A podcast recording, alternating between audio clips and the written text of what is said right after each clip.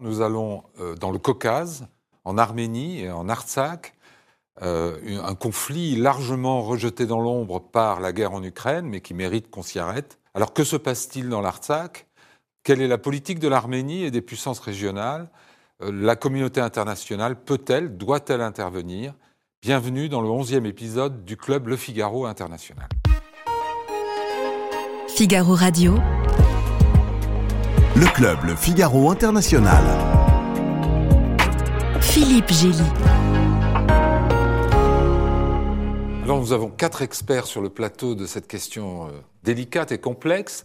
Claire Mouradian, merci d'être là. Vous êtes directrice de recherche au CNRS, auteur notamment de l'Arménie dans la collection Que sais-je il y a une version actualisée qui est parue en 2022, et aussi euh, auteur de L'Arménie, une passion française en 2007 chez Magellan et compagnie.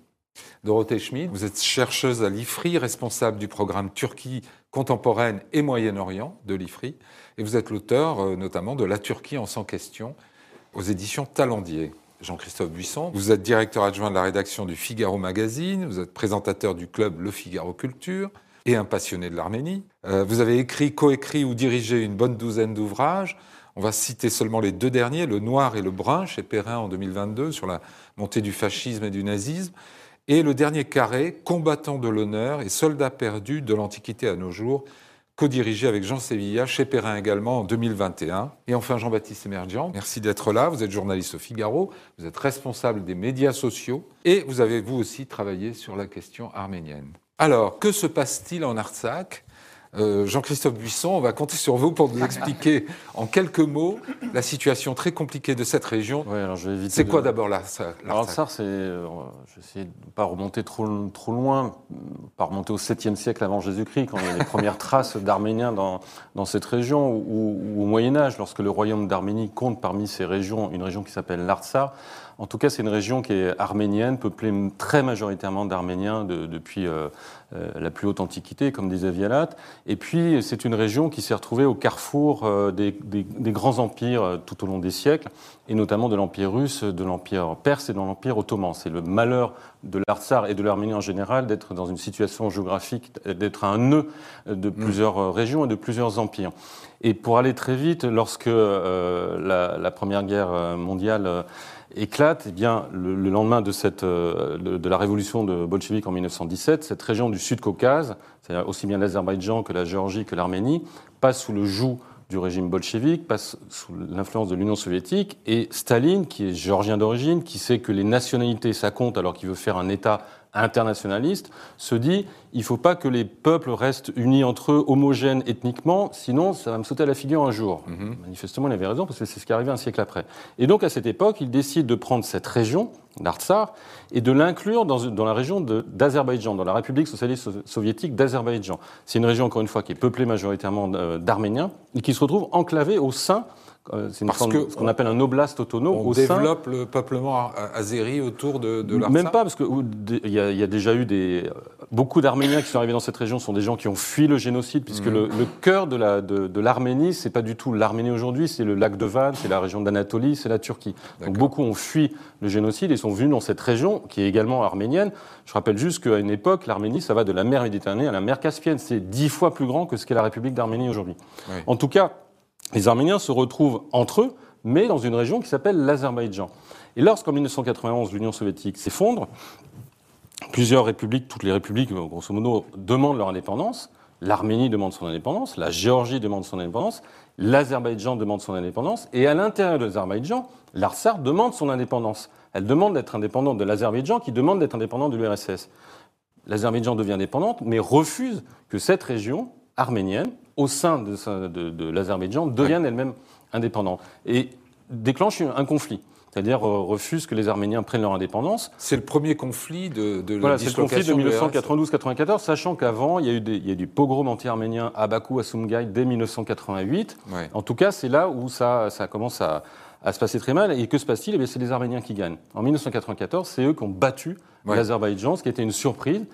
Et à ce moment-là, le enfin, l'Arsar, qu'on appelle le Haut-Karabakh, que les Russes appellent le Haut-Karabakh, déclare son indépendance, son autonomie, qui n'est reconnue par personne, et est intégré dans ce territoire qui est supposé être encore l'Azerbaïdjan si on s'attarde au droit international tel qu'il est défini par Staline, ce qui est quand même euh, discutable. Mais Claire, Claire Mouradian, la, la, la situation actuelle auprès du, du euh, le corridor de la Chine, le, le, le, blocus dont euh, cette petite région est aujourd'hui la victime.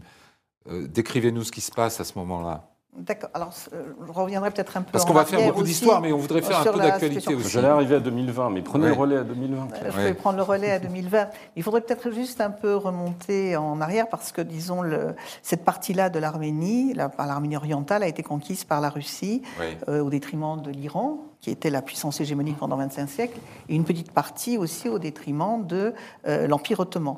Au moment de la guerre, comme euh, Jean-Christophe l'a évoqué, euh, enfin, une partie de les Arméniens sont partagés entre, entre ces deux empires en rivalité, à la fin de la guerre, effectivement, la Russie, qui était jusque-là victorieuse sur ce front, bien lâche voilà, là, enfin, ces soldats désertent, abandonnent cette région, et il y a un phénomène de sortie d'empire de sortie d'une période coloniale en fait qu'on retrouve aussi en 91 parce que donc dans la et donc dans cette période-là les nations peu à peu déclarent leur indépendance hmm. mais qui va pas être reconnue non plus par les puissances internationales.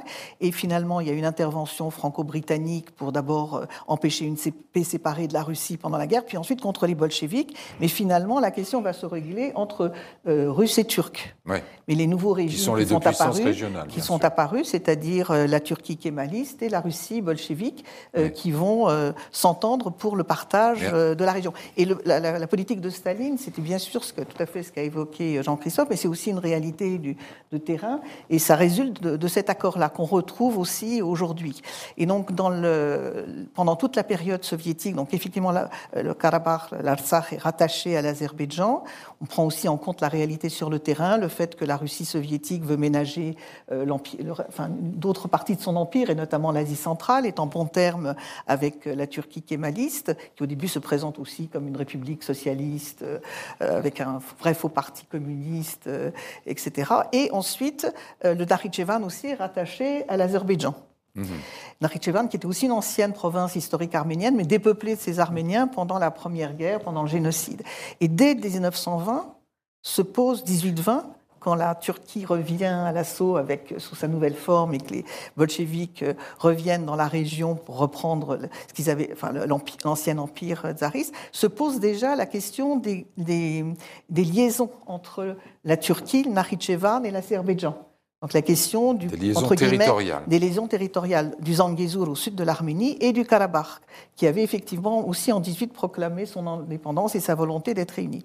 Alors dans la région du corridor de ce corridor de la Chine, à l'époque soviétique, proprement dit, ça n'avait pas tant d'importance que ça parce que tous étaient sous le même régime, mais néanmoins la politique d'évacuer les Arméniens se poursuivait à bas bruit.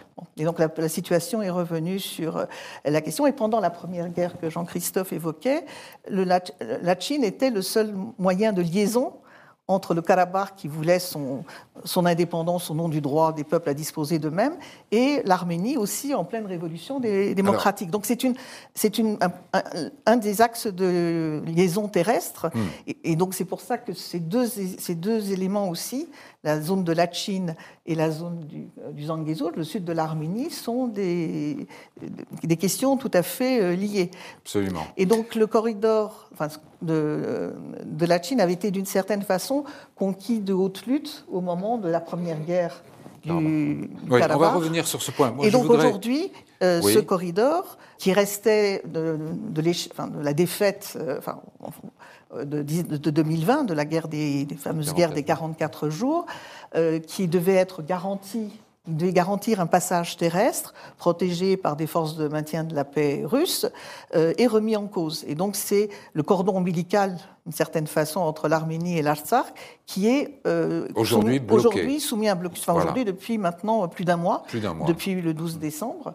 Euh, et donc qui mène la, ce qui reste il faut, de Il faut expliquer les conditions, Jean-Baptiste.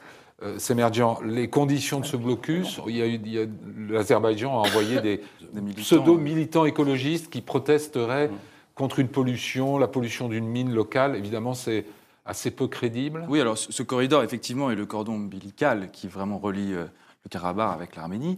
Et effectivement, il y a à peu près plus d'un mois, mi-décembre, 12 décembre. 12 décembre, des militants écologistes euh, azéris débarquent sur ce cordon de la Chine, sachant que des militants azéris écolos, on n'en a pas vu beaucoup dans les 10, 20 ou 30 dernières années, et s'installent là avec des pancartes, euh, des agites propres. Ils sont très bien organisés, il y a des tentes, il y a de la musique, il y a une assez bonne ambiance finalement, une bonne ambiance qu'on pourrait retrouver aujourd'hui euh, dans une ZAD, exactement, avec Greta Thunberg ou euh, d'autres. Sauf qu'on se rend compte en faisant un peu plus d'enquête, nous en tant que journalistes, mais même beaucoup de rédactions et même aussi l'Arménie par des, certains influenceurs, montrent que les personnes qui sont sur place, mais en fait, ce sont des proches d'Aliyev.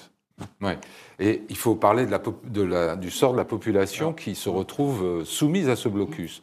Il n'y a pas de ravitaillement, il y a des coupures d'électricité.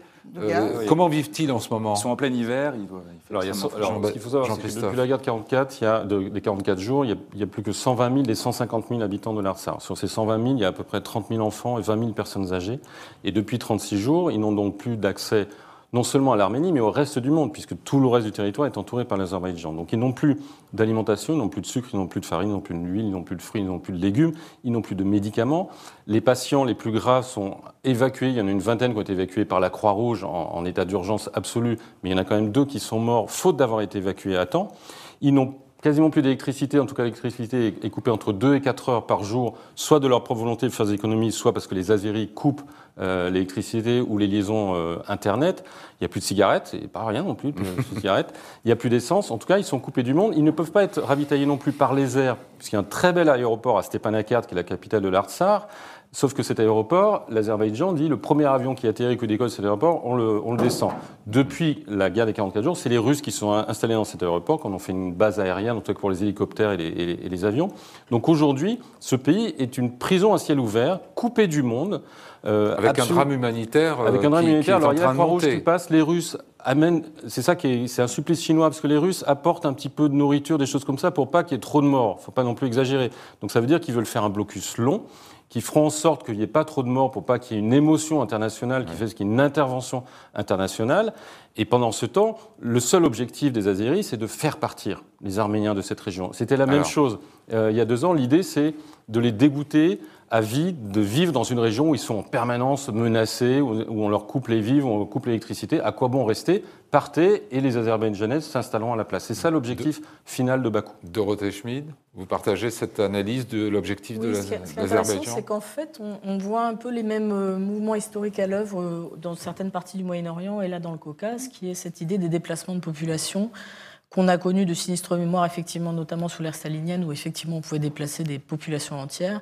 Et finalement, l'histoire de la dispute autour du Karabakh, c'est une histoire de déplacer des deux côtés. Alors je ne mets pas du tout les, les, deux parties à égalité, mais c'est aussi des histoires de déplacer euh, euh C'est l'histoire d'une enclave azérie euh, en territoire arménien, c'est l'histoire d'une enclave arménienne en territoire azéri. Donc c'est vraiment un embroglio à la fois territorial et de population qui aujourd'hui finit pratiquement en nettoyage ethnique parce qu'on est vraiment sur une l'impression d'une opportunité historique de redéfinir les frontières. C'est aussi le résultat de la guerre russo-ukrainienne, ça. C'est que la situation pourrit parce que les Russes, qui avaient été à la manœuvre pour l'accord de paix, bon, ne sont pas, euh, n'ont pas suivi ne, et sont pas en mesure aujourd'hui.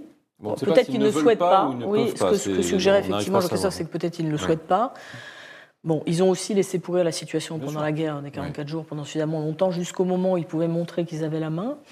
Mais là, par exemple, je suppose que vous allez me poser la question à un moment, donc je l'anticipe sur la position, sur la position des. Mais c'est mieux, comme ça, je pourrais le dire. Sur la position des Turcs, je suis assez intriguée parce que les je Turcs étant les alliés indispensables de l'Azerbaïdjan. Alors indispensables, je ne sais pas, mais les alliés, en tout cas dans la guerre des 44 jours, très forts, effectivement. Ce sont les Turcs qui ont remis. Alors, quel est le jeu turc? bon, D'abord, ce sont les Turcs qui ont effectivement remis en rééduqué, euh, rééquipé l'armée azerbaïdjanaise et qui sont donc assez largement responsables, ou en tout cas qui ont été une aide indispensable pour la victoire de 2020. De l'inversion du rapport de force, en fait, entre 1994 et 2020. Avec des ventes d'armes massives à l'Azerbaïdjan, qui est un pays qui a de l'argent. C'est aussi une différence essentielle avec l'Arménie. C'est un, un, petit État, un petit État, euh, un petit État, un petit, avec un potentat euh, qui a de l'argent, effectivement. Et aujourd'hui, je constate que les Turcs sont beaucoup moins euh, vocaux, beaucoup moins présents sur cet épisode de pression, aussi bien sur le retour de l'offensive à l'automne dernier que sur l'épisode du blocus. les Turcs sont par ailleurs engagés dans un exercice de normalisation avec l'Arménie, qui n'avance pas, mais qui est néanmoins toujours officiellement, euh, institutionnellement sur les rails. Et je pense qu'ils sont partis maintenant dans des calculs régionaux qui sont plus larges que la simple question du Karabakh. Et pour eux, ce qui compte, c'est d'arriver à réouvrir un corridor de circulation. Et c'est d'arriver d'une certaine façon à, doubler. Oui, mais à leur profit également. Et donc il y a une contradiction permanente dans la position turque qui est la fermeture des frontières avec l'Arménie à l'issue de la Première Guerre en 1994, le blocus contre l'Arménie, et en même temps l'idée que la prospérité de la Turquie à l'avenir dépendra de sa capacité à capter des flux et à, taxer finalement des flux commerciaux. C'est pour ça que les, les, euh, les, vols cargo ont été rétablis entre contre Yerevan et sont... Mais c'est pas qu'une histoire de, prospérité, parce qu'on sait très bien qu'il y a quand même un objectif pour Erdogan, c'est de faire ce, grand couloir. Alors moi, je le mets sur l'aspect économique parce que je pense ah, que c'est quand même ça. C'est aussi en termes d'image. C'est. Je pense que c'est ça qui domine. L'empire ottoman. Oui, même plus que ça. C'est de faire ce grand couloir qui, qui partirait d'Istanbul à J'ai suffisamment parlé, donc je reviendrai sur les relations Azerbaïdjan-Turquie un peu plus tard. Mais non, on peut rester dessus parce que. Non, mais parce que c'est un sujet, euh, qui n'est pas si clair en réalité. Mais moi, je ne suis pas tout à fait d'accord avec vous sur l'idée que la Turquie est un peu en retrait. Vocalement, vous avez raison, on n'entend pas beaucoup, même s'il y a ah, toujours cette idée. Je ne dis pas qu'elle a retiré son deux États, elle tire les ficelles par, oui, D'abord, le slogan de Erdogan, c'est deux États, une nation. L'Azerbaïdjan et la Turquie, on est la même nation. À terme, on fera avec Chypre Nord d'ailleurs. pas que Erdogan, c'est un slogan classique. C'est un slogan. D'accord, mais c'est un slogan qui parle à 80 millions de Turcs, quand mm. même, c'est pas rien. Et ensuite, cette histoire du Zangezur, elle est liée au corridor de la Chine, parce que s'il y a ce blocage du corridor de la Chine, c'est grosso modo les Azerbaïdjanais disent on vous laisse à condition que vous nous ouvriez le corridor du Nakhitchevan à l'Azerbaïdjan. Et là, la Turquie est concernée, parce qu'évidemment, ce corridor, ça permet le Nakhitchevan et la Turquie ont une toute petite frontière, mais quand même une frontière. Donc ça veut dire que vous passez de la Turquie au Nakhitchevan, si vous avez ce couloir, vous avez du Nakhitchevan à l'Azerbaïdjan, et ensuite de l'Azerbaïdjan, mer Caspienne, tout le monde suit sur la carte. Euh, donc, donc, la Turquie est quand même un peu en retrait, euh, vocalement, encore une fois, elle vocifère beaucoup moins qu'il y a deux ans, pendant la guerre, mais elle est très présente et elle a un intérêt et elle laisse effectivement Aliyev être. je pense que son intérêt n'est pas l'intérêt ultranationaliste azerbaïdjanais. Je pense, vrai. Je pense que son intérêt est un intérêt régional on va faire plus une large. Trêve, très, très temporaire entre l'Arménie et l'Azerbaïdjan. Claire Moradian, le, le, c'est envisageable un échange de corridors? Bah, C'était déjà un projet en 1820 où les Anglais qui étaient présents dans, dans, la région dans le cadre de leur intervention, je dis d'abord pour empêcher une paix séparée, ensuite euh, contre les bolcheviks, mais en, en, même temps pour aussi mener leurs propres euh, intérêts. Quand on regarde les instructions aux diplomates, en substance, les instructions aux diplomates français, c'est bon, il faut construire euh, des hôpitaux, des écoles, des ateliers pour les réfugiés, etc. Bon, il faut que ça soit payé aussi, bien sûr, mais bon. Et les instructions du Foreign Office euh, aux militaires sur place, il faut être bien avec celui qui contrôle les routes. Et déjà, la question des routes, des, des, voies de circulation était euh, essentielle, sans compter la question du, pétrole. Et à l'époque déjà, ils essayaient de pousser les Arméniens à échanger euh, le Nakhichevan contre le Zangezur ou contre le, enfin voilà, ou, le Karabakh contre le, enfin Karabakh Zangezur contre le Nakhichevan. donc il y avait déjà ces idées de switch. C'était aussi un, des éléments du programme américain au moment de la, la guerre post-soviétique. Hein, ça, veut dire que théoriquement séduisant, mais c'est infaisable Alors, faire un switch, mais sauf, que ça enclave encore plus totalement l'Arménie en la coupant de l'Iran, qui est ça aussi... coupe le sud... Euh, voilà, Et, pendant le blocus de la Turquie pendant, la guerre, et depuis 1900, euh, euh, depuis les années 90, la Turquie a reconnu l'Arménie indépendante, comme en 18, elle avait reconnu l'Arménie indépendante, à condition que ce soit une réserve bien concentrée. Si vous regardez les cartes rêvées de l'époque de l'Azerbaïdjan ou de la Turquie, vous voyez à quoi est réduit l'Arménie. Et cet enclavement, qui est déjà réel, serait encore pire s'il y avait cela, parce que pendant toute cette période, la seule voie, l'Arménie n'a pas de frontière avec la Russie directe. Hein, elle, est frontalière de la Géorgie, de l'Azerbaïdjan, de la Turquie et de l'Iran. Donc sa seule voie de sortie, par exemple pendant la guerre civile en Géorgie ou pendant d'autres guerres, c'était par l'Iran. C'est d'autres voies de ravitaillement. Il y a un gazoduc qui vient de, l'Iran. Et, l'Iran d'ailleurs n'a pas très envie de cette route. Donc il y a aussi derrière dans ce jeu la complexité du jeu iranien qui à la fois soutient l'Azerbaïdjan parfois, mais à la fois est contre parce que l'Azerbaïdjan en fait est coupé en deux. Il y a une partie qui est en. Les Iraniens ont quand même menacé de, ont mis des troupes à la frontière pour. Euh, oui, parce menacer que le nord les Azéris. Il y a environ entre 10 et 15 millions d'Azéris qui mmh. vivent au nord de, l'Iran. Donc, paradoxalement, l'Iran regarde pas l'Azerbaïdjan chrétienne a d'assez bonnes relations avec l'Iran bah, Les Arméniens ont toujours fait. Des... Non, mais les Arméniens sont. C'était la puissance hégémonique pendant 25 siècles, 30 siècles. Les, les, premiers États arméniens apparaissent en fait lorsque le, enfin les premiers États indépendants dits arméniens quand la conquête, au moment de la conquête d'Alexandre et c'est des anciens satrapes etc qui prennent le pouvoir. Donc il y a un lien historique culturel avec l'Iran. Bien sûr, les uns sont devenus chrétiens, se sont séparés à ce moment-là, et les autres euh, sont passés du, zoroastrisme à l'islam, mais ils ont toujours fait partie du paysage. Les Azéris, en revanche, sont des relativement arrivés récents, puisque c'est un résultat des, euh, des, invasions euh, turco-mongoles qui ont changé aussi. Mais comme l'Azerbaïdjan, la province d'Azerbaïdjan, il n'y a pas eu d'État azerbaïdjanais avant 1918. Il y avait une province d'Azerbaïdjan, à Darbatagan, mais elle a été coupée en deux par la conquête russe. Et donc il y a tout un jeu pour savoir qui va réunir, se réunir à l'autre partie. Donc Bakou souhaiterait, il y avait eu des tentatives soviétiques en 1946, récupérer l'Azerbaïdjan du Sud, donc qui est en Iran, et inversement, l'Iran, y compris pendant la Première Guerre, au contraire, voulait essayer de faire une fédération avec euh, euh, le, Nord. Donc il y a aussi cet enjeu-là qui est compliqué. Et puis traditionnellement, l'Iran et la, Turquie ont mené un certain nombre de guerres, ne sont pas des très grands... Euh, sont pas des très grands amis, jusqu'à jusqu'aux années 1830. Hein, il y a eu une série de guerres turco-iraniennes. Donc il y a ce troisième, ce troisième où protagoniste. Se un peu de l'Arabie Saoudite, donc la Turquie ne voit pas ça d'un bon oeil non plus. parce, que, parce, que, là, les nuances chiites sunnites explosent un petit peu. On dit toujours, c'est quand même deux. Enfin, je parle souvent de contrôle, mais il y a quand même des, des, des, arrangements. par exemple, dans la guerre de 2020, l'Azerbaïdjan qui est chiite a fait venir des mercenaires euh, depuis la Turquie, sunnite de Syrie, euh, sans, sans, aucun, sans que ça pose de problème majeur entre ces deux branches de l'islam. Alors, côté arménien, Jean-Baptiste Sémergian, est-ce que euh, le, les autorités arméniennes ont eu tort de se reposer complètement sur la Russie? Comme protecteur, euh, qui était encore intervenu, je crois, en 2016 lors d'une offensive de 4 jours. C'est une, une, très vieille histoire, la relation de l'Arménie avec euh, ce grand frère. Euh, à l'époque, c'était le grand frère soviétique. Il y, a le, il y, a le, grand frère russe et il y a le grand ennemi euh, turc. Oui, mais là. On est pris entre les deux, mais tout de même, est-ce est que la politique arménienne n'a pas eu tort Est-ce qu'il n'y a pas des erreurs qui ont été commises par les dirigeants arméniens de ces dernières années. Il faut dire qu'on est coincé entre deux empires, et les empires, ce qu'ils veulent, c'est soit être propriétaire, soit qu'il y ait du grabuge, pour justement apporter la solution en étant propriétaire. Et aujourd'hui, ce qu'on peut voir, c'est qu'effectivement, pendant longtemps, on a imaginé ce grand frère, ce grand frère, pardon, ce grand frère russe. Et c'est vrai que le président euh, des années 90 jusqu'à 2000, Sarkissian, Serge Sarkissian, était, euh, était assez proche des Russes. On le voyait comme Kocharian aussi était très proche des Russes. On pouvait même parfois lui reprocher d'être si proche des Russes. Mais en tout cas, on avait une confiance dans ce grand voisin russe, aussi par la continuité euh, orthodoxe, où on mm. pouvait voir une sorte de proximité supplémentaire face à ces pays de majorité musulmane. Et puis là, il y a une. Euh, au moment de la guerre en 2020, la guerre des 44 jours, on identifie une Russie qui attend, qui tarde, qui tarde, qui arrive avec une solution, mais en fait qui s'installe.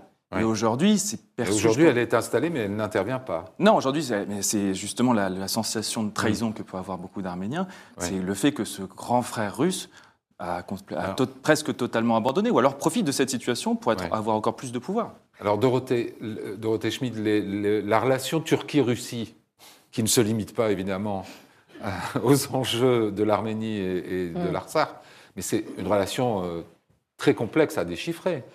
Si on dit que tous les problèmes sont complexes, on va, oui, on va décourager totalement le public. Déjà, on a vu qu'effectivement, on a une carte qui est un peu absurde, en tout cas, euh, dans, dans la région. Euh, la Russie et la Turquie, bon, d'abord, euh, comme Claire l'a rappelé, on, est, on est dans des lieux de confrontation d'empires, et donc on a une quinzaine de guerres entre la Russie et l'Empire ottoman. le poids de l'histoire, écrasant, la complexité de la géographie. siècle.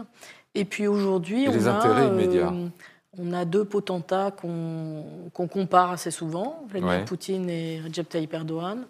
Qui, pourquoi est-ce qu'on les compare? Parce qu'ils ont euh, d'abord ils ont un rapport difficile avec euh, l'Europe. Je crois que ça c'est important de le comprendre.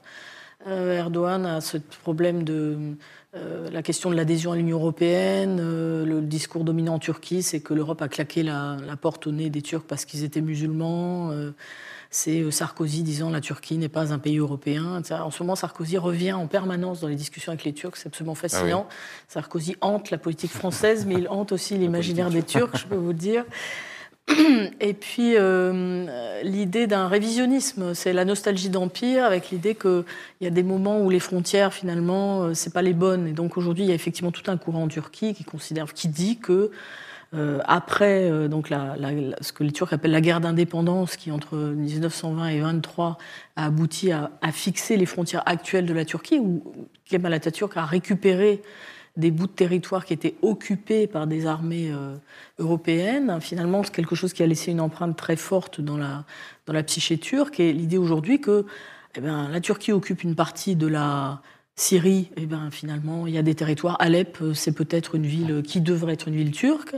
En Irak, Mossoul, c'est un territoire que la Turquie aurait jamais dû laisser passer. Donc c'est un jeu de partage. Chypre, on a un sujet. Et donc le Caucase, aujourd'hui, on a quand même une sorte de fantasme aussi de remodelage des frontières, sachant qu'auparavant, euh, la Turquie, il y, a quelque chose qui, encore une fois, on, parle beaucoup de fantômes là, mais le génocide arménien est quelque chose qui hante la Turquie, même si on est dans un négationnisme d'État absolu. On a un sujet dans la société civile où cette question est en réalité extrêmement présente.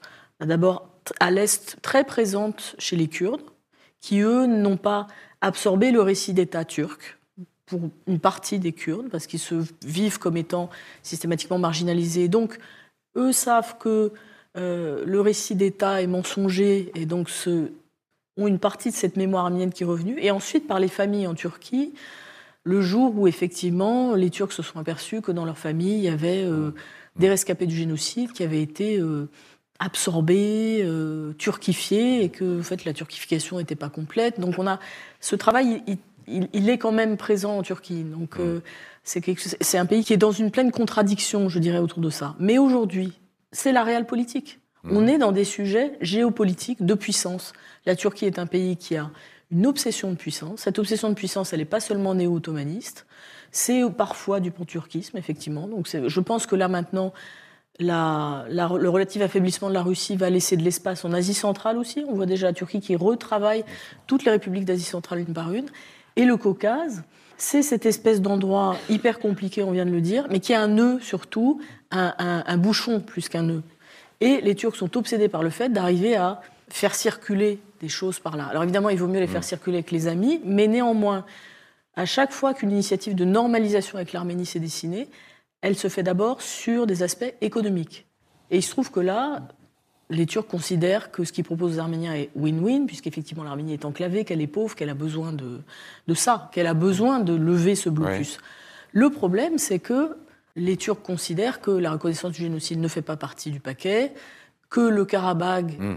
est azéri, et donc la dernière fois qu'on a eu une tentative de rapprochement, c'est effectivement les Azéris qui ont fait capoter le tout, qui ont refusé les protocoles. Que les Azéris résistent au, Ah ben oui, ça a été en 2009, la précédente grande, grand travail de de, réconciliation, de, normalisation, disons, de la relation turco-arménienne, avec la réouverture de la frontière qui était quand même en jeu, ça a été les Azéris qui estimaient que si la question du Karabakh n'était pas une précondition, si la restitution du Karabakh n'était pas une précondition à la normalisation, c'était une trahison turque. Et c'est ce qui a quand même fait échouer le processus. D'accord.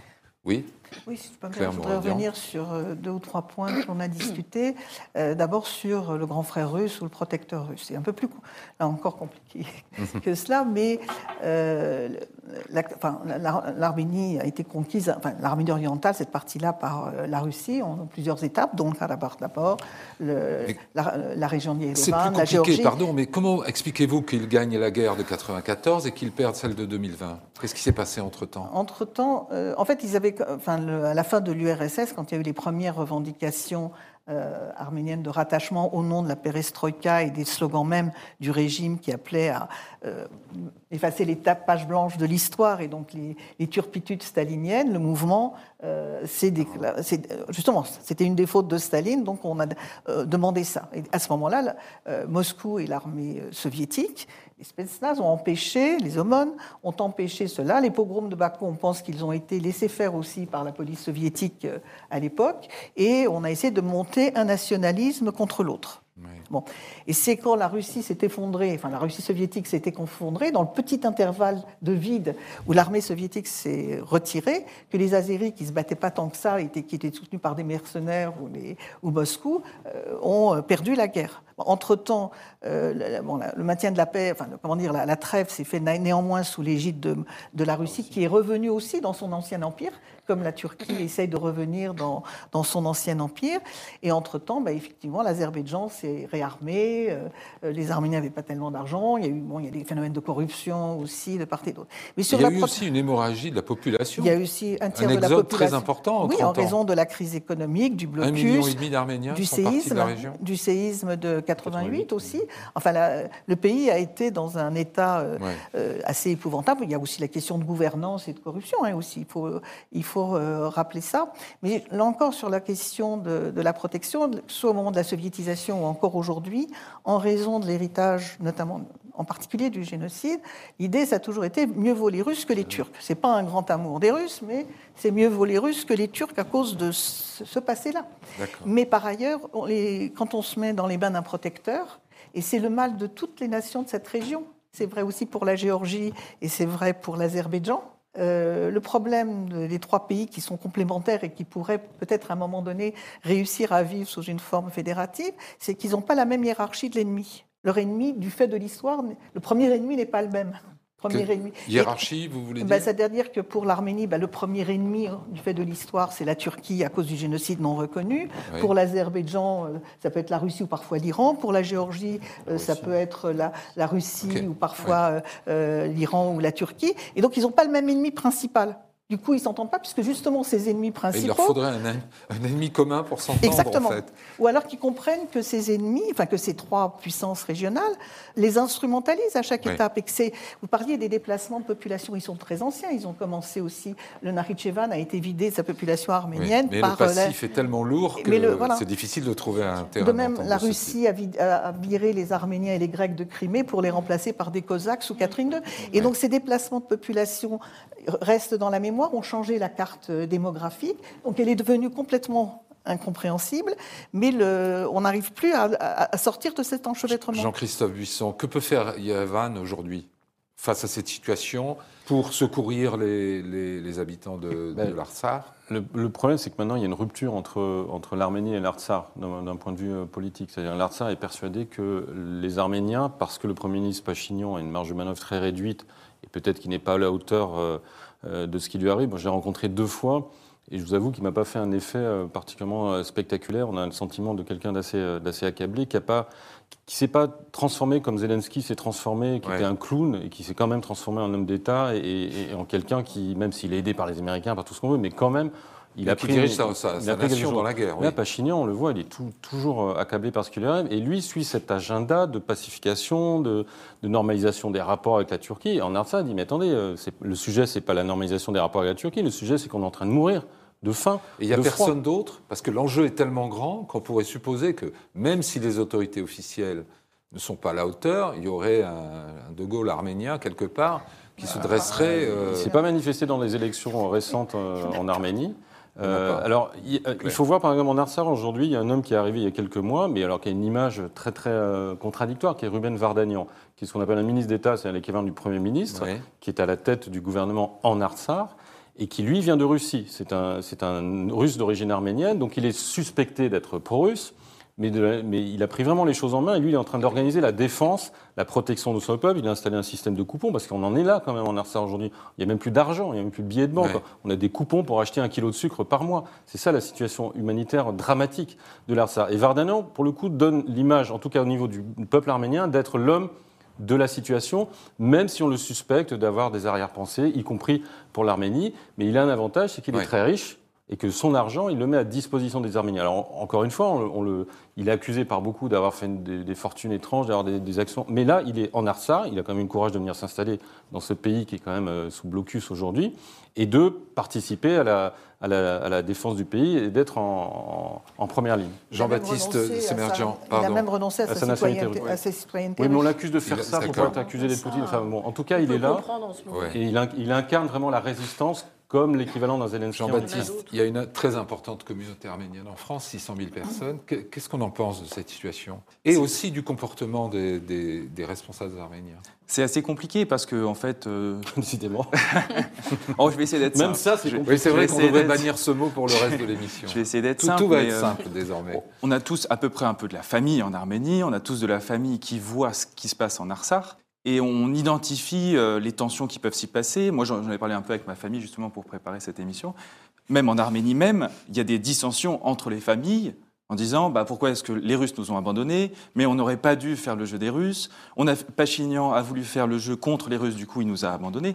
Et si on lâchait l'Artsakh, parce que finalement euh, c'est un problème, L'Artsakh aussi a créé certaines jalousies parce que c'était ce qui drainait le plus d'argent à l'international.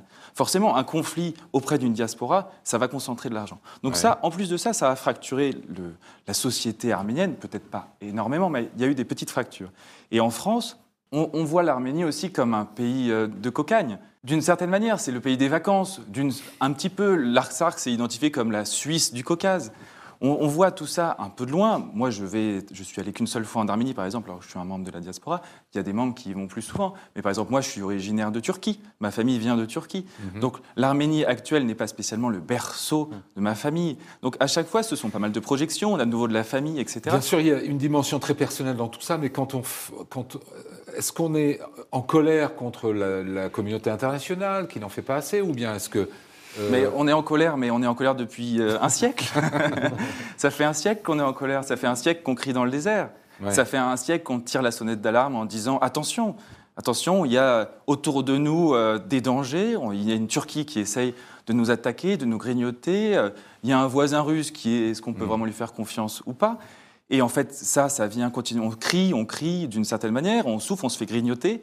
Et finalement, à l'international, les, réactions, c'est beaucoup de communication. Mais s'il n'y a pas le grand frère russe, finalement, il n'y a rien. Ouais. Dorothée Schmidt, quand on voit euh, Madame von der Leyen, la présidente de la Commission européenne, aller à Bakou, dire que c'est un pays fiable mm. et qu'on va s'appuyer sur lui pour doubler nos importations de gaz en compensant les, le gaz perdu euh, en Russie, qu'est-ce que ça vous Ce que je dis toujours, c'est que l'Azerbaïdjan a eu l'impression d'avoir le, le, trophée d'immunité de Colanta quand c'est arrivé. C'est-à-dire que là, c'était tout est permis. On est, on est parti, et je pense que c'est quand même ça qui a déclenché. Grâce à la guerre en Ukraine, grâce au, Et surtout ces démonstrations, effectivement, d'amitié, de, besoin, euh, de, de, de diplomatie euh, excessivement euh, réchauffée hein, vis-à-vis de, l'Azerbaïdjan. Mais tous les pays producteurs de gaz ont ce cette chance en ce moment. Mais, pardon, mais c'est quand même là où il y a vraiment un scandale, je pense, de la communauté internationale. Parce qu'on sait très bien que le gaz que les Azeris nous envoient, il y a une partie, c'est du gaz russe. On met un coup de tampon, ça vient de l'Azerbaïdjan. Parce qu'ils ont plus de pétrole que de gaz, en Parce qu'un certain nombre de compagnies euh, gazières ou pétrolières euh, azéries sont, sont, détenues à 10, 15, 20 par des compagnies russes qui sont certes indépendantes, mais plutôt proches du pouvoir. Il y a une, il y a une immense hypocrisie, un immense scandale aussi sur le fait que ce qu'on ce qui se passe aujourd'hui entre l'Azerbaïdjan et l'Arménie, c'est la même chose que ce qui se passe en Russie, en Ukraine. On a un dictateur, un homme, en tout cas un chef d'État autoritaire, qui s'appelle Aliyev, qui a les mêmes méthodes qui a hérité le pouvoir de son père. Que, ce que fait Poutine en, Ukraine, c'est-à-dire qu'il a utilisé des mercenaires, euh, en l'occurrence djihadistes, il a utilisé des bombes à phosphore, il a bombardé des hôpitaux, il a bombardé des écoles pendant deux ans. On ne dit rien.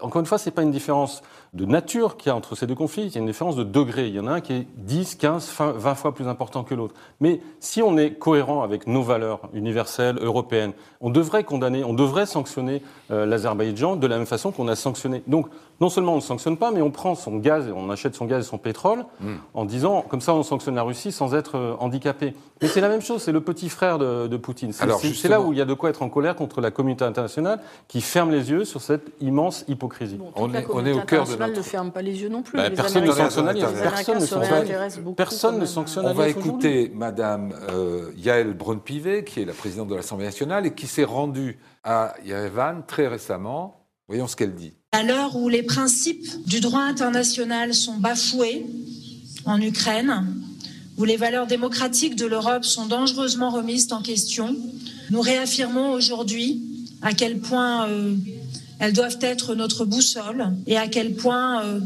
la France est solidaire avec l'Arménie. Alors Claire Mouradian, la, France est solidaire, ça vous fait une belle jambe, je dirais C'est bien, enfin, c'est mieux que rien. Euh, c'est rien, Claire, c'est rien. Non, mais attends, laisse finir. En fait, euh, il y a un proverbe arménien qui dit lorsqu'on se noie, on se raccroche à l'écume la vague. Euh, voilà, la situation de l'Arménie en ce moment, c'est un petit peu celle-ci. Ça a été celle-ci aussi il y a plus d'un siècle, au moment des premiers grands massacres de masse du mouvement enfin, à l'époque amidienne du sultan Abdulhamid, 1894-95, où il y a eu un très grand mouvement arménophile, non seulement en France, mais dans le monde entier, avec les plus grands noms de l'extrême droite à l'extrême gauche, etc. Mais, in fine, il n'y a pas eu de sanctions. Il y a eu un, vraiment mouvement d'opinion pour euh, mm. interpeller le gouvernement. Il n'y a pas eu de, de sanctions déjà à l'époque alors qu'il y en avait pour euh, d'autres régions. On n'est pas intervenu. Donc ça a été un gage d'immunité. Au moment du génocide, pareil, il y avait des possibilités d'intervention, notamment de la Russie. Disons que la France et l'Angleterre étaient occupées sur deux trop fronts, mais la Russie était là, a laissé faire, et après s'est alliée avec les Kurdes, qui faisaient aussi partie des massacres. Il y a des demandes de, euh, juste à la veille de la guerre pour essayer d'amener l'Empire ottoman dans le camp de, de l'entente, on leur promet une garantie d'intégrité territoriale, y compris en cas de massacre en Arménie on n'interviendra pas. C'est écrit dans les documents diplomatiques. Et puis à la fin de la guerre, bah, voilà, on les a bercés de bonnes paroles. Donc il y a un problème, un ouvrage arménien qui parle l'Arménie éternelle euh, victime de la diplomatie euh, européenne. Et au niveau de la communauté internationale, mais je dirais aussi au niveau des relations euh, turco-russes dont on avait parlé tout à l'heure, il y a une, enfin, une gestion de, des crises en utilisant telle ou telle nation. D'ailleurs aussi l'Azerbaïdjan, hein, d'une certaine façon, est instrumentalisé. Et les, populations sont les variables d'ajustement du règlement des conflits. Alors pour l'instant, c'est l'Azerbaïdjan qui l'emporte pour X raisons, mais d'une autre façon, il est aussi, euh, il est également instrumentalisé. Et là, on est dans ce, au niveau de la Russie et de la Turquie. En fait, il y a eu effectivement cinq siècles de guerre, mais j'avais travaillé sur les. Il y a aussi euh, beaucoup de traités de paix. Toutes les guerres se suivaient de traités de paix, et la période des guerres est beaucoup plus infime que la période des ententes, des accords commerciaux, des échanges. Et à chaque fois, ça se fait autour de la stabilisation de la région. Alors, on se fait des, euh, on s'envoie des coupeaux de bananes, mais c'est intéressant. Finalement, vous n'êtes pas, désespéré, ça nous rassure. Non, non, je ne suis pas désespéré. Je pense que c'est une péripétie, hélas, tragique. Ce n'est pas la première. Il y a eu d'autres moments où le Karabakh a été, l'Artsakh a été occupé, vidé de sa population, etc. L'Arménie ben, a subi un génocide donc de plus de la moitié de sa population, hein, même. et donc a survécu. Les Arméniens sont entêtés, font partie, euh, voilà, ils existent encore avec leur langue sur leur territoire, de plus en plus réduit, malheureusement. Alors là où je ne sais pas la suite, parce que je suis historienne, je ne suis, pas, je suis pas Madame Irma, je ne sais pas si on atteint le breaking point. Mais la communauté internationale ne fera rien. Écoutez, il y a d'autres. Euh, Elle ne fera rien cette fois-ci? Jean-Christophe, vous avez accompagné des délégations comme celle, euh, celle-ci. Euh, ça sert à rien C'est quoi? C'est une démonstration Ça sert à rien. J'exagère. C'est des, des, petites, des petites notes de musique qui, qui font une partition. Et effectivement, s'il y a dans le monde entier, ces notes de musique qui se multiplient, on arrive à quelque chose. Et là, il faut quand même rendre hommage au président français, Emmanuel Macron, qui est en Europe tout seul à porter euh, cette affaire pour plein de raisons économiques, diplomatiques. Les Allemands, ils ont 3 millions de Turcs donc, chez eux, donc ils veulent, ou 3 ou 4. En tout cas, ils ne veulent pas avoir de problème avec la Turquie, donc avec l'Azerbaïdjan. Les Italiens, toute Giorgia Meloni euh, qu'elle est, elle a besoin du gaz pour chauffer l'Italie, de la même façon que l'Espagne, que euh, la Croatie a besoin. Personne ne parle de l'Arménie sauf la France. Ah ben non, je crois qu'on n'est pas du tout dépendant. Dans la réalité, je crois que nous, la France, on ne dépend pas du gaz azéri parce qu'on a l'Algérie notamment. Il y a effectivement des pays européens. Mais il y a des pays européens qui en ont besoin. Euh, donc Emmanuel Macron est tout seul. Lorsqu'il a, lorsqu'il y a eu le sommet à quadripartite à Prague au, mois d'octobre, il a quand même tordu le bras de l'Union européenne. Il a fait une réunion avec Pachinian, Aliyev, Charles Michel dans la même pièce. Ça a duré 4 ou 5 heures. Et à la fin de la réunion, il envoie une mission d'observation de l'Union européenne que personne ne veut en Europe qui se promènent le long de la frontière en Arménie. C'était un mois après la guerre où l'Azerbaïdjan a bombardé l'Arménie. Depuis, l'Arménie n'a pas été euh, n'a pas été bombardée parce qu'il y a cette, quand même aussi parce qu'il y a cette mission qui se promène. C'est quelque chose mm. de tirer sur des gardes frontières arméniens, c'est autre chose de tirer sur des observateurs géorgiens, italiens ou, irlandais. Donc il faut quand même rendre hommage à, à Emmanuel Macron d'être très très vigilant sur ça et d'être tout seul en Europe à essayer de porter euh, quelque chose qui soit autre chose que des paroles, des belles paroles. Il en a eu, mais, il n'a pas eu que des belles paroles, Emmanuel Macron. Il y a deux ans, il a dit il y a un agresseur qui est l'Azerbaïdjan et il y a des mercenaires djihadistes. C'est le seul à avoir osé le dire. Donc je crois que les Arméniens, en plus, euh, vu le rapport qu'ils ont avec la France, il y a quand même un énorme espoir et un unique espoir qui est sur la diplomatie française dans les jours à venir, et notamment sur cette affaire du corridor de la Chine, parce, de la Chine, parce que c'était une affaire humanitaire et que les Français sont pas maladroits dans les affaires humanitaires et, savent intervenir euh, eu égard euh, à ce qu'ils ont fait dans le passé, aussi bien en Afrique d'ailleurs qu'en Yougoslavie ou dans d'autres pays. Donc il y, a, il y, a, cette idée que vraiment tout n'est pas désespéré, mais c'est maintenant qu'il faut agir. Après, il sera trop tard. on n'aura plus que nos yeux pour pleurer. alors, les États-Unis, on les entend pas euh, parce qu'ils ménagent la Turquie avant tout, euh, Dorothée non, non, les États-Unis ont réagi en fait. Euh, alors, il y a différents niveaux de réaction puisqu'on a la fameuse visite de Nancy Pelosi au moment de déjà, il y a une du retour d'offensive. Alors, reconnaissance du génocide par Biden, très important. Ça, c'était vraiment une attente historique extrêmement forte.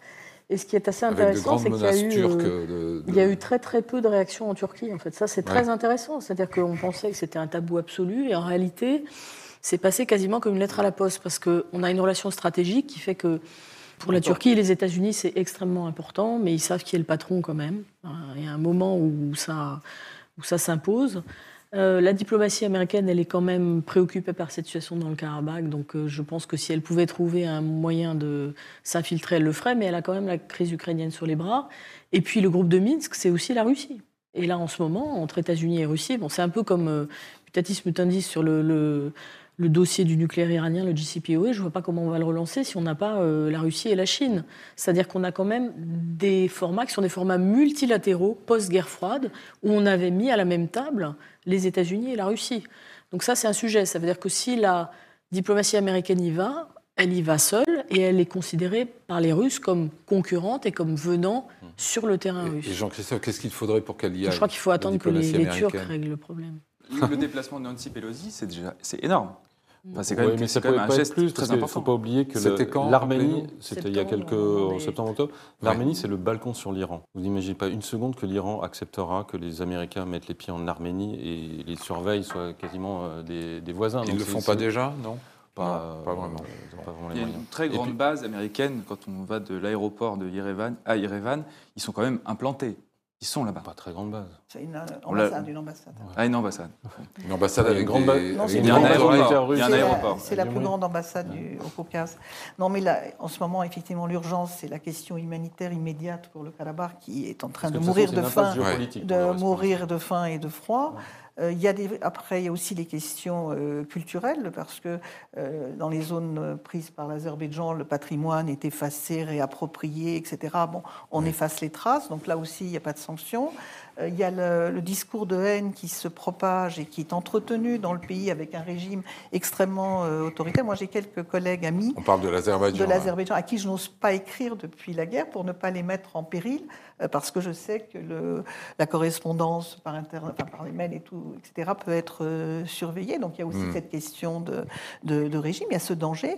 Et puis d'une certaine façon, l'Azerbaïdjan aussi, finalement, quand on parle de démocratisation, de droits des peuples, etc., défend l'ancien ordre impérial colonial, parce que c'est les résultats aussi de l'administration tsariste puis soviétique. Et donc cette sortie d'empire et de cette sortie de, cette décolonisation, c'est pas faite euh, dans ces régions. Alors il y a des enjeux locaux très, très forts, des enjeux de démocratie, donc c'est pas les mêmes régimes en Arménie et Vous parliez tout à l'heure de turning point. Vous pensez que là, les uns et les autres, on est. C'est-à-dire, à quel moment. On est à un moment de bascule c'est une menace existentielle, ah, potentiellement euh, Il y a une menace existentielle, y compris euh, sur, l'Arménie. On a parlé tout à l'heure de un million À la fois sur la Tsar et sur l'Arménie. Tsar, c'est un laboratoire. Parce que d'ailleurs, quand nous, il y a deux ans, avec Sylvain Tesson, on est là-bas, on est revenu avec la certitude que l'Artsar c'était pas qu'un problème de droit international, de souveraineté territoriale, c'était une sorte de laboratoire. Qu'est-ce qui s'est passé deux ans après? Eh bien, l'Azerbaïdjan a bombardé, encore une fois, l'Arménie elle-même, l'Arménie souveraine reconnue par tous les États de, l'ONU. Et, et aujourd'hui, l'Azerbaïdjan voilà, occupe 150 km. Et le discours de Aliyev, c'est de dire, aujourd'hui, ce qui nous intéresse, c'est l'Azerbaïdjan occidental. C'est quoi l'Azerbaïdjan occidental? C'est le Zangezur, le Sounik, le sud de l'Arménie. Et Yerevan. Pourquoi Yerevan? Parce que, il faut, on l'a dit tout à l'heure, il y a eu un mélange de démographie. Au début du XXe siècle, Yerevan, il y avait autant d'Arméniens que de Tatars qui habitaient à Yerevan. Mmh. Ce n'est pas une ville ethniquement euh, arménienne.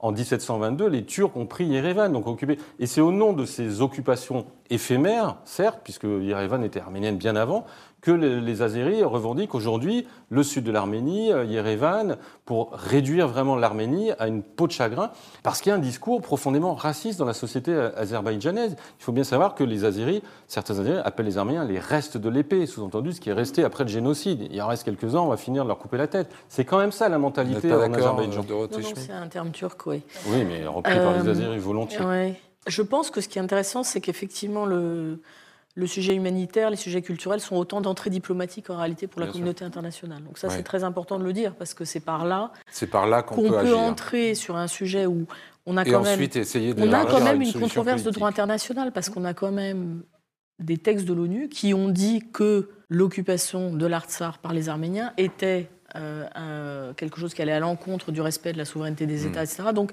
donc en réalité, l'ONU, elle a condamné l'occupation arménienne et c'est sur cette base que les Azéris ont réussi aussi en 2020, avec leur guerre de Justifier, 44 jours, à justifier et à finalement il y a eu un laisser-faire de la communauté internationale qui a à voir avec ça aussi, avec cette question de droit international. Donc aujourd'hui, on a besoin d'un effort de paix qui mette les choses sur la table. Et comme on a tous dit que c'était compliqué parce qu'il y avait des gens partout qui n'étaient pas à l'endroit où ils devraient être ou qui voulaient rester là, mais qu'il allait falloir qu'on s'arrange et qu'on vive ensemble.